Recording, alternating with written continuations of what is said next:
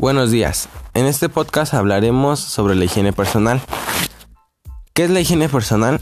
Es la técnica que aplicamos los individuos para el control de los factores que ejercen o pueden ejercer efectos nocivos sobre la salud. La higiene personal es el concepto básico del aseo, de la limpieza y del cuidado del cuerpo humano. Existen muchos tipos de higiene, ya sea higiene deportiva, higiene corporal, higiene postural, higiene en el hogar, higiene en la cocina, higiene en el baño, higiene con las mascotas y en este caso del podcast que hablaremos será de la higiene personal. Para tener una buena higiene personal es recomendable seguir las siguientes normas.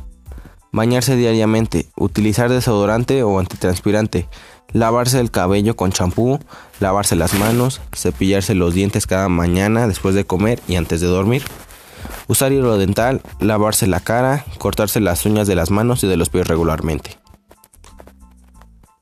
La mala higiene personal no solo afecta al mal olor o a un mal aspecto físico, sino que también puede acarrear serias consecuencias para la salud, como puede ser la influenza, la salmonelosis, la hepatitis A, infecciones por estafilococos, fiebre tiroidea o la prolongación y agravación de la piel, entre otras.